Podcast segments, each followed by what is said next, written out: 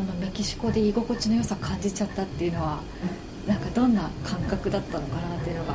気になって、ね、知らない方が良かったみたいな あるかもしれないですね。普通に仕事してたら、うん、いいことだいい,、まあ、いいと思いますけどね、うん。結果的にね嫁がこう手伝ってくれて、うんうんうん。まあ、僕は今ほとんど何もやってないです。あそうなんですか、はい、発送だけ、えー、そうなんですね。ウェブショップの発送だけなんです やってるんですね、はい、しかも夜帰ってきて、えー、あのにあの発送あの、はいはい、荷詰めしてで郵便局に車で持って行って。本当それぐらいですね、はい、そうなんですね。初めの立ち上げとかこれはもう全部僕がやりましたけど、はいはいはいぱ女性的ななんか感覚とか、集め商品も女性的な視点で集めた方が、多分いいと思うんですよ、ね。聖人さんはどんなものを集めたかったというかこっちがいいだと思うんだけどねみたいな僕はねそのあんまりこだわりはなかったんですけどただまあ結構みんな今メキシコ雑貨やってるところって多分日本全国でもう20とか30店舗ぐらいあると思うんですよ、うんうん、ほとんどがやっぱこう可愛い刺繍とか骸骨とか、カバンとかやってるんですけどラグは誰もやってなかったんですよ。で、まあ、僕、まあ、インテリアの業界にいたし、まあ、絨毯とか結構そういうキリムとかって聞いたことないですよね、ありますね。まあ、キリムが結構流行ったりしてしてたんですよね。でインテリア業界の人にもなんかこういうメキシコのラグのこと誰も知らなかったからキリムが流行ってなったらまあメキシコのこれキリムと同じ製法で作られてるんですけどこれもいけるんじゃないかなと思って、まあ、これに特化したんですよ。これだったら勝てるかなと思って。でまあ宣伝し、まあ、宣伝というかホームページ立ち上げて、まあ、フェイスブックでもこうあのアピールしたんですけどあんまりうんともすんといなかったですね。じゃあもっと女性的な可愛い刺繍とかそうですね。そうですね。ちょっと独りよがりな。あ僕ちょっとあんまりこういう細かいものとかちょっと面倒くさいっていうか可愛いなんかブリキのやつとか、はいはいはいもうこういうハンモックとここの椅子と絨毯。で大きいものを輸入してバッとこうか稼ぐっていうかそういうの方がなんか手っ取り早いかなとか思ったんですけど、ね、はい、やっぱそういうなんか独りよがりはダメですよね。ああじゃあ奥様が入ってそうそうそう。変わってきたそうですねまさしく、えー、女性的な視点。こういうね椅子とかもねなかなかないないんですけどやっぱ値段が値段でねちょっとなかなか厳しいですよね。でもそういうふうにメキシコの良さなんか本当は知らない方が良かったんじゃないかってぐらい魅了されちゃうメキシコの良さってどんなところで感じてるんですか、そうですね。あんまり、まあ、深くは噛み砕いてはないんですけどそのさっき言ったクレオールとかってこのお話してもいいですか、はい、あのまあ根血簡単に言えば根血とか、クリオーリョっていうもともと身体とかそういう意味があっったと思うんですけどラテン語で、あのまあ、僕がもともとなんかこう、まあ、個性とか、なんかまあ小さい頃はなんか先生とかから「君は個性ないね」とかって結構言われたりしたんですよ、ちょっとこうそうひどいですよね昔の先生ね、で、まあ、子供ながらちょっとこう、まあ、気になってというか、なんか結構僕らの年代で結構先生とかはなんか個性を持てとか、主体性を持てとかあよく言われませんでした？なんね、何なのかなと思ずっと思っててね、もう一人一人違うのになんで個性なのかなとかっていうふうにまあなんか心のどっかで思ってたんですよね。でまあちょっとこういう文学とかに興味を持ってでこのなんかクレオール主義っていう本今福竜太さんまあ、なんかマルクス主義とかなんかそういうっぽい感じがするんですけど、あんまりこういう堅苦しい主義主張とか宗教とかとは全然違くて、まあ、クレオールってまあさっき言ったこの根血っていう意味だとしたら根血の考えを持てっていうことなんですよね。で根血って何かっていうと、まあ、概念的に言うと混じってる。一つじゃない。で個性的っていうとなんかこうまあ、唯一無二とかなんかこう人を出し抜くななんつうんですかね、まあ、そういうイメージがあって、そういうのになんかちょっと反発があったからこういうのにも惹かれたのか分かんないんですけど、まあ、ブログでも書いてるんですけどなんかこう勝ち組負け組っていうのが、もう本当僕もあんまり好きじゃなくて、どちらかというとまあ社会の中では僕はちょっと負け組なのかもしれないんですけど、なんかこうどっちかでぶった切ったりとかなんか勝ち負けとか、でなんかこう人生とか何かを判断するのがあんまり好きじゃなくて、で、まあ、分けるってことですよね、こう分けるとなんかやっぱそういう多様性とかがこうなくなるんじゃないかなっていうふうにずっと思ってて、で、まあ、そのクレオール主義っていう本を見つけた時にメキシコとか中南米の人は、まあ、奴隷でつられ連れてこられた人が多いからほとんどがこう根血だと、で自分のアイデンティティがないと。もともとメキシコにいたわけでもないし純粋なメキシコ人でもないしアメリアフリカから連れてこられたから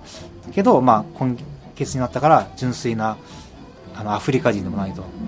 まあ、どこにこう根があるのかっていう。でもそう分かんないけどなんかこう分かんない中にこうたゆたうっていうんですかそのこう揺れながら動生きていく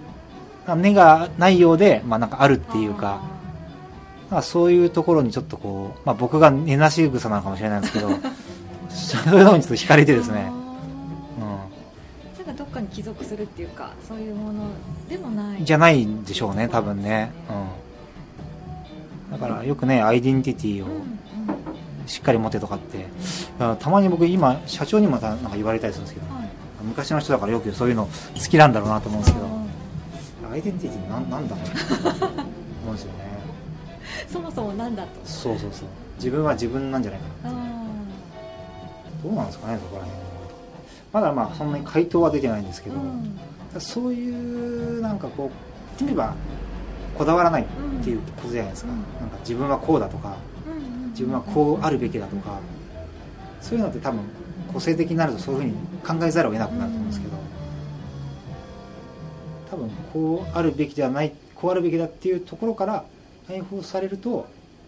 なんかこう根血の文化じゃないですけど純粋じゃないけどある意味純粋というか、うん、なんかこう自由になるんじゃないかなっていうふうに思う、なんか考えられるようになって。でそういう文化が見られるのが、まあ、メキシコだと思うんですよね、なんでかっていうとそのチアパス州その、まあ、ほとんどのメキシコそうだと思うんですけど結構先住民が多く住んでてみんなこう言葉が違うんですよね、うん、本当同じ村でも村って同じ町でも、こう話す言葉とか着る洋服とか、結構全然違うんですよ。もうすぐお隣さんなのにみたいな感じですね。そうそうそう。それまあ一応争いとかはちょ,、まあ、ちょっとあるみたいなんですけど、でもこう尊重し合いながらっていうか,、なんかこう生きてる、それってなんかすごい多様メキシコ自体が多様性があるなと思ってて、そういうもの自体がなんかこう生物の世界っていうかこのこれもそうなんですけどこの今西圭実さんっていうこの人もなんかこう種の起源とか、そのダーウィンの進化論とかに結構真っ向から反対した人でもともとそういう生物とかは多様性があるとか、それもね難しくてほとんど僕も読めてないんですけど。そう。なんか住み分け生物のなんか住み分け論っていうなんかすごい同じ場所でもそのいろんな多様な生物が共存共栄してるのが実はこう住み分けてるからっていうんですよね。だからお互いはこうこの領域でとか。なんか混ざってるとかそういう意味じゃないんだけどなんかこうお互いをこうお互いのこう立ち位置とか住んでるところをあのちゃんとこう守ってあんまりこう汚さないで。混じり合ってるわけじゃなくてうんそれはそうですねそれぞれに同じ場所にいるけどこうなんか共存してるみたいなあそうそうそう。外から見たら多分共存共栄みたいになってると思うんですけど本当はやっぱこう性分っていうかこう分かっててそれでこう自然が回ってるんだみたいな感じでいう考えなんですけどやっぱそういうのなんかそういう考えに惹かれ惹かれるというかなんかこうメキシコとかにもこうつながってるような感じするんですよね。なんかブログで書いてたの境界線をなくしていくっていうのがすごいキーワードだなと思ったんですよね、やっぱそれもその勝ち負けとか、なんかやっぱり例えば今ね年収は500万以上が勝ち組とか、ね、なんか車は、はい。まあ、今なんだそのレクサスじゃないだと、まあ、勝ち組だとか、うん、そういう分け方、まあ、してはないと思うんですけど、うん、なんかこう日本人の中でそういうレッテルじゃないんですけど、はいはい、っていうのがちょっとあるのかなと思ってて、こうなれば正解みたいなものだったりこうあるべきがいっぱいある中で、いらないんじゃないそれみたいなそうですね。だからね、まあ、好きな時間は何かっていうとこう朝とか夜でもなくて、まあ、朝と夜が合わさったこう黄昏の時とか、そういう人って結構多分いると思うんですけど、なんかこうね分けることによってなんか夜が好きだとか、朝が好きだとか、朝にこうしないといけないとかそういうなんかあんま考えはまあちょっと、まあ、面白くないかなっていうのはありますね。えその間に生きるああ間っていう言葉もすごい好きなはい、僕のその尊敬してる松岡さんもなんか間っていう言葉はすごい重要。まあ間間とかっても言いますけど、なんかこう何かと何かが始まる時のなんかこうすごい実は大事な時間、まあ、準備したりとか、まあ、考えたりとかする、まあ、時間でもあるしこういうね、インタビューしてる時のこうなんかこう、見えないけどなんかこう頼たってるようなこうなんかね空間っていうか空間っていうか時間っていうか緊張感っていうかそういうのををまあなんか目を向けていっても、まあ、面白いかなっては思いますね、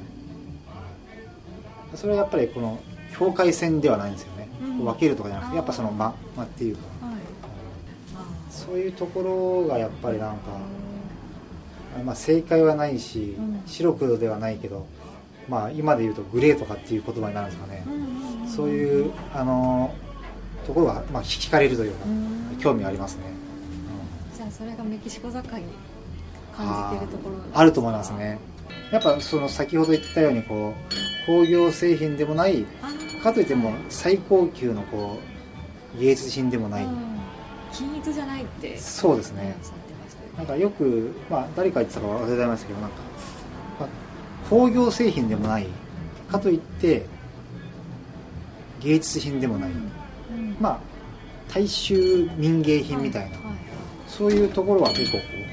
現れてると思うんですよね、そういうところはやっぱ光りますね。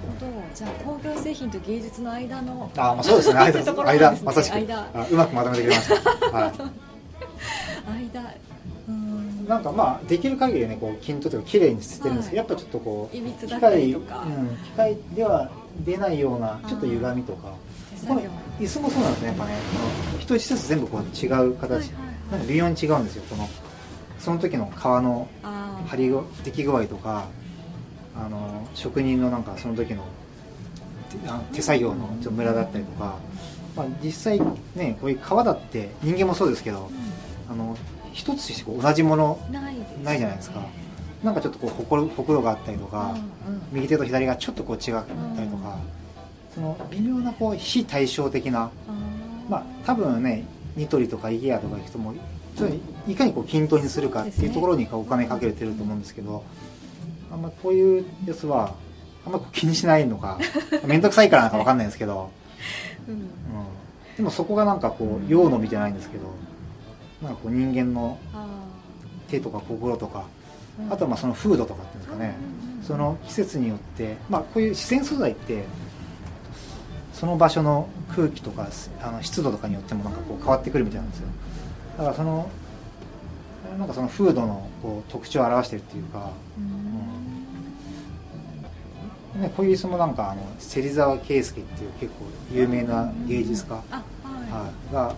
のなんか？好んで使使われてた畳で使ってそうそうそうそう、僕が思うにはね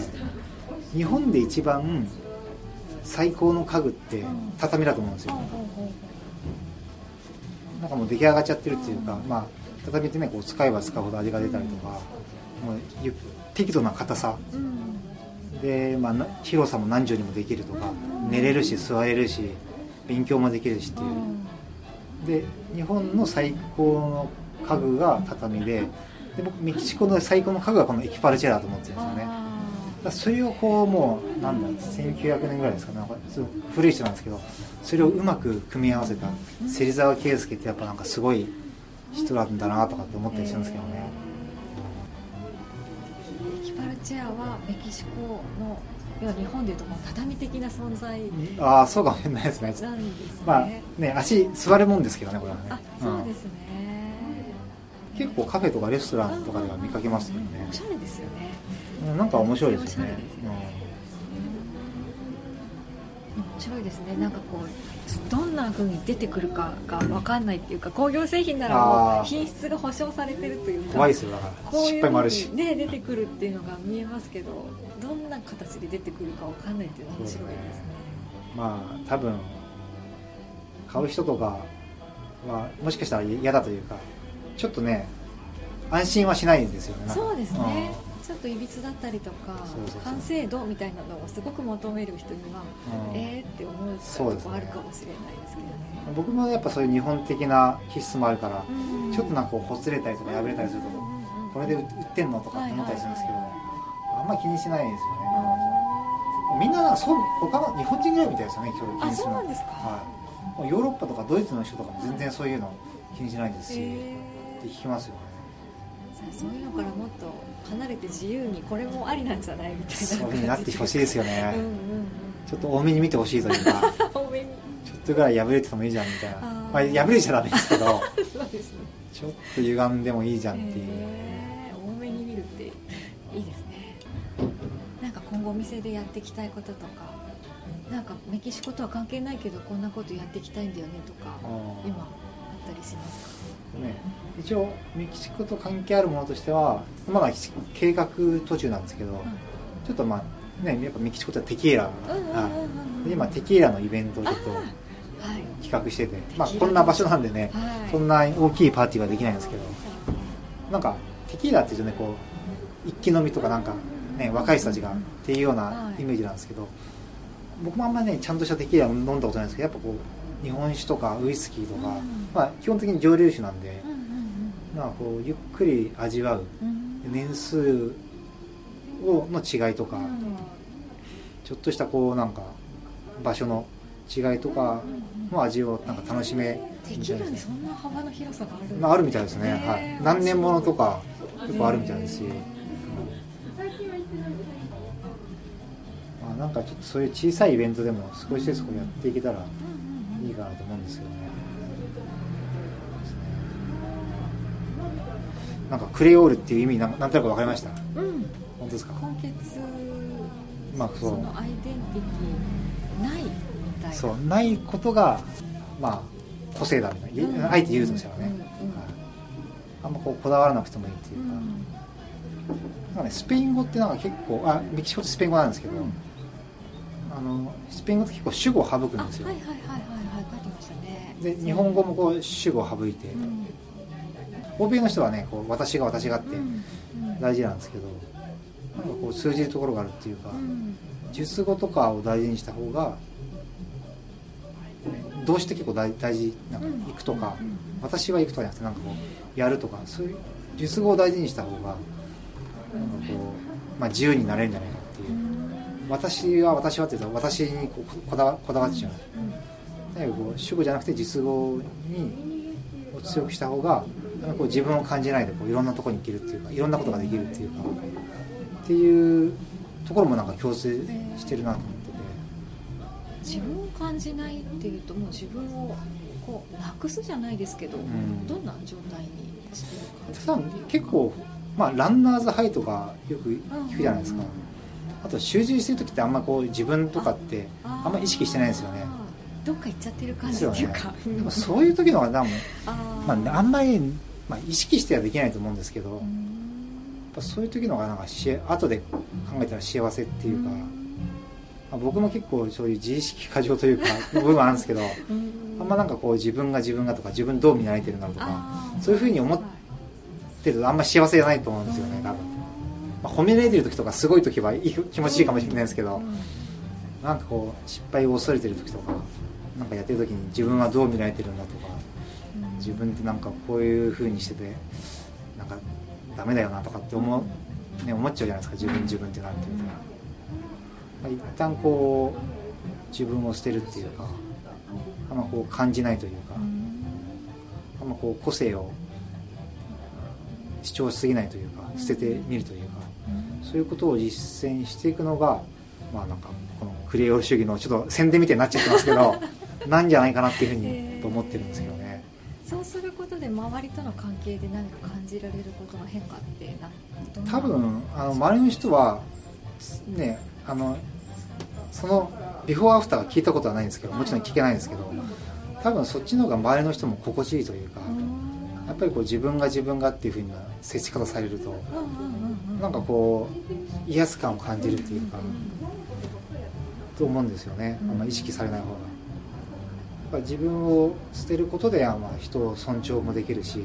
人ともこう近づいていけるっていうかような気がしますけどね。すごく自分が自分がって表現してた方が人には、ね、分かってもらえるとかい。う面もあるのかもしれないです、はい、逆にそうしないことでなんか人との距離が縮まるっていうか。なかなかでも難しいかもしれないですけどね。難しいですけどね、うん、なんかそういうのあるのかなそういうなんかしなんかコントロールとか修行とかあるのかな？そういう 自分を消すみたいな、ね、消すみたいな、まあ、でもそれがまあ仏教とかなんか無無の境地とかじゃないですか、うん、しないみたいな執着しないみたいな。まあ、こういうねいろんなものを扱っといてものに執着しないというのもちょっと 言うのもちょっと説得力ないんですけど。でもまあ結局はそうですよ。ねそのまあ「なだ」ってね「無」っていう意味ですけど。なんかまあこうこだわりを捨てて、まあ、こういう結構個性的ではあるんですけど まあなんか全部が個性的だからまあ実は無というか。自分が惹かれる世界観から生まれてきた雑貨を使ってるっていうのなんかすごい素敵だなと思ってたんですよね、まあ、全然売れないですけどね。ま あ、もう買ってくれあこれ読者にメッセージだったらちょっと。もう本当一人笑いで、まあ、でもまあ来た人はすごいいいねっつって、うん、まあ気に入ってなかなかないねって買ってきてくれる、ね、私この今日お店初めてお邪魔してこのお店の雰囲気がすごくいいなと思うんですよね、はい、これはちょっと両親に感謝しないといけないですよね。ね隣でご自宅の鍼灸院をやりながら っていうことでしたよね。全然噛み合ってないですね。連動、ま、連動感ゼロですかでもなんかその場所を使って何か物を売るという場所で何かやっていくってきっといいんだろうなこの空間そうです、ね、空間でなんか提供されててすごい素敵と思ってたんですよね、はいはい、やっぱり空間は大事ですよね、うん、空間でいかにこう見せるかっていうのは、うんうんうん。まあ、インテリアなんでね。ですよね、組み合わせとかねそういうのがあってこそですよね。まあ日本のインテリアって、まあ、衣食住ってあるけどまあこれちょっと今の本業の話なんですけど、まあ、日本の家ってもうプレハブみたいなので外国の家ってとにかく家を立派に作って建物立派に作って100年でも200年でもこう中を変えて使っていくっていうスタイルだったんですけど日本もようやく今バブルの時の家の建て方は本当プレハブみたいな建て方だったんですけど今こういい家を作って長く住もうとか昔のこう古民家とかはすごいいい作りだったんですよね。それを中を変えてレノベーションしてでこう内装インテリアを素敵にして、まあ、長く住もうとかっていうなんか流れが結構少しずつ今あの来てるみたいなんですよね。だからまあ今後は売れていくかな その流れに乗る、はい、いやでもインテリアは本当に気持ちを変えるし。そうですね、うん。空間を作るみたいな視点っていうのは面白いなと思って気になってる分野ではありますね、ね、まあ、洋服もそうですけどね、まあ、インテリアも、まあ、ホームファッションとかって言われてますけど、まあ、家のファッションですね、うん、だから、まあ、なんかこうファッションみたいにねこう室内もこう変えていくと、まあ、面白い生活にねこうリズムができたりとか変わっていくのもありますよね、て今日はこれにしようみたいなそうそうそうそう。ラブなんてまさにそんな感じです、ね、気軽にできると思うんですけどね、うん、なんかね細かいものが苦手って言ってたのでなんか大きくもう家具とかこだわらずにもう空間でいっちゃえみたいなどうかなっていう。そうですね。そっちの方がいいのかな。分かんないですけど。空間任せてくれうんうんうん。ねこんな素敵なお店でこんな素敵な空間をね作れるっていいなと思って。あとはそうですね。集客ですね。ですねなかなかこういう偏僻なところでね、ネットではねなかなかそこら辺うまく伝え頑張ってるんですけどねなかなか伝わらないのかな、やっぱりこれって来て感じないと分かんないですよね。ああそうですかね、うん、いろいろ今回ツイッターとかブログとかで写真とかも見ましたけど、はい、今ここにいるこの感じているこの空気匂い空間これ絶対来ないと分かんないですよ。それもそのままカットしないで 使ってください、はい、こんな素敵なのか。北柏まで迎えに行くんで車で、はい、こんないいところにって思っちゃいますけど、ね、ありがとうございます。だからここをねずっとなんかうまくうまく使えないかなっていうのもあったんですよね、うんうん、ここ住むとこじゃなかったから、なんかいろんなイベントとかやっていってください、ね、まあ、テキーラはちょっとやりたいなと思って、まあ、ライブとかなんかメキシコってなんかねそういうマリアッチとかこのギターアコースティックのギターが結構盛んだから、はいまあ、内容的にはあってそうなんですよ。ねね。なんかイベントができたらここら辺取り取り払っちゃってねその時だけ。いや別に大丈夫ですよ全然。ね10人もいる。10人も入んねえな。10人ぐらいかな。面白そうですね大体まあそういう話はできたできたちょっと分かりづらかったかもしれないああいやそんなことないですよ。ちょっとまあなかなか難しいですけどこのクレオール主義っていうのは、まあ、南米のなんかこう南米のこう文化とかそういうのが分かる本なんで、これまあ南米だけじゃないんですよね、結構アジアとかのあの植民地の話話とかにも話が広げられてて、ね、やっぱりなんかそういうものから生まれてきたこういう雑貨とか、衣類とかこの空間、うん、ぜひね見に来てほしいっていうか感じてほしい感じてほしいですね。ね思いますよね。北柏ですからね。どうしようかなっていう。まあでもそれでも来てもらえるぐらいの、うんはい、そうですね。PR 力と、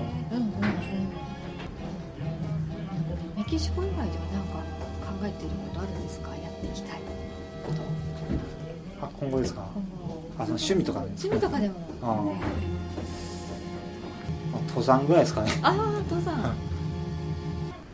まあちょっとこのメキシコ雑貨やってからもう今プライベートが全然ない。ほぼなくて。でそれまでは結構年に、まあ、最低1回は山とか登ってたんですけど最近ちょっと行けなくて。でもなんですかねこのメキシコ雑貨を趣味とするならばまあ趣味はもう十分してるからで仕事もしててまあねいいのかなと思うんですけどね。実際僕まあこのお店来て特に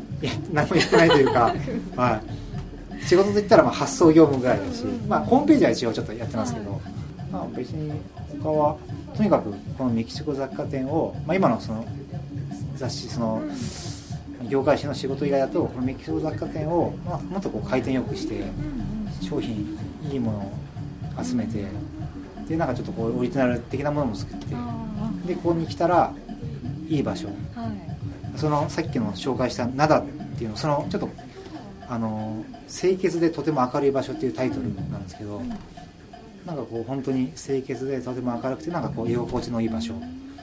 みたいな空間にしていきたいなっていうのがありますねだからそのこの「灘」って名前付けたその小説もなんかこういう空間かなっていうふうに想像しながらちょっとこう、まあ、メキシコ色はすごい強くなっちゃいましたけどそう想像しながら、まあ、作ってはいつもりなんですよ、だからね別に何も買わなくてもなんかここに来てお茶一杯飲んでとしてくれたらいいかな。で僕が何しますかって言ったら「なだ」とか言ってくれたらちょっと嬉しいんですけどいいですね、うん、そんな既得な人はいないと思うんですけど。ありがとうございます、はい、じゃ最後にリスナーの方へのメッセージをお願いしたいんですけど。いやあのー、ちょちょっと汚い話すみですか、はい、なんかだ誰かちょっと流したらなんか誰かがあのまあ利益っていうのはなんかまあうんちみたいなもんだってなんか言ってたんですよ。要するにまあなんか逆でふざけた話でもないと思うんですけどちゃんと料理の準備して噛んで、まあ、いいものを食べてあのー、よく噛んであのー、正しく食べていればまあ綺麗なものが出る出る。ちゃんとしたものが出ると。で経営っていうのはそういうもんだ。商売っていうのはそういうもんだ。で下痢が出たらまあ要するになんかどっかダメなんじゃないかみたいな循環ってことですよそう考えると最近ちょっと僕ビール飲みすぎちゃって、はい、あんまりなんか全然お腹の調子よくなくて、うん、なんかいい経営してないなっていう,、もうなんかもう粗利率マイナス200%ぐらいの感じでちょっとなんかこの前息子の息子はちょっとたまにトイレ行ってお尻とか拭いたりするんですけど、なんかもうすごいいいものが出て、なんだこれはみたいな俺がこんなお腹下してんのに、もう利益率200%なんじゃないかってでまあ今嫁のあれは分かんないですけど、僕と息子を合わせると、まあ、利益率マイナス200と、えー、息子がプラス200で、まあ、プラマイゼロ、で、まあ、あまりこう儲かってないっていうことを言いたかったんですけど、はい、だからちょっとネットショップでもあのうちのお店を商品を買ってくださいということですねふざけた内容です いませんいやいやいや。い。やありがとうございました。汚い話